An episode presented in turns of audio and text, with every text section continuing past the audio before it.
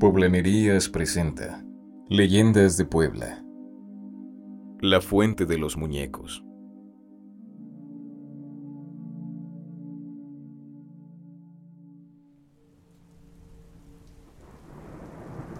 En el barrio de Xonaca, ubicada entre las calles 22 Oriente y 18 Norte, se encuentra la conocida Fuente de los Muñecos.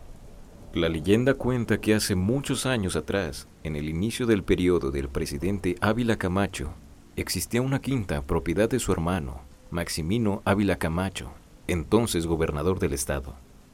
En este lugar vivía un hombre empleado de la residencia, junto con sus dos hijos, una pequeña y un pequeño de 6 y 7 años, quienes se la pasaban riendo y jugando todos los días. Una lluviosa mañana, los niños iban camino a la escuela, abrazados y compartiendo una sombrilla bajo la fuerte lluvia. Sin embargo, los niños jamás llegaron a su destino, desapareciendo misteriosamente sin dejar rastro alguno. Afligidos, los padres y los vecinos buscaron incansablemente a los niños durante mucho, mucho tiempo, sin encontrar nada, ni siquiera una pista de lo que pudo haberles pasado.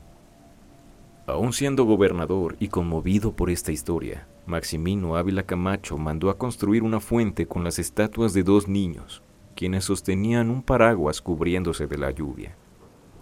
A pesar de que los años han pasado y las figuras se han desgastado por la caída del agua, se cuenta que desde el momento en que las figuras fueron colocadas sobre la fuente, hay personas que las han visto moverse e incluso caminar en los alrededores, así como transeúntes aseguran escuchar risas y jugueteos de niños que provienen de la fuente.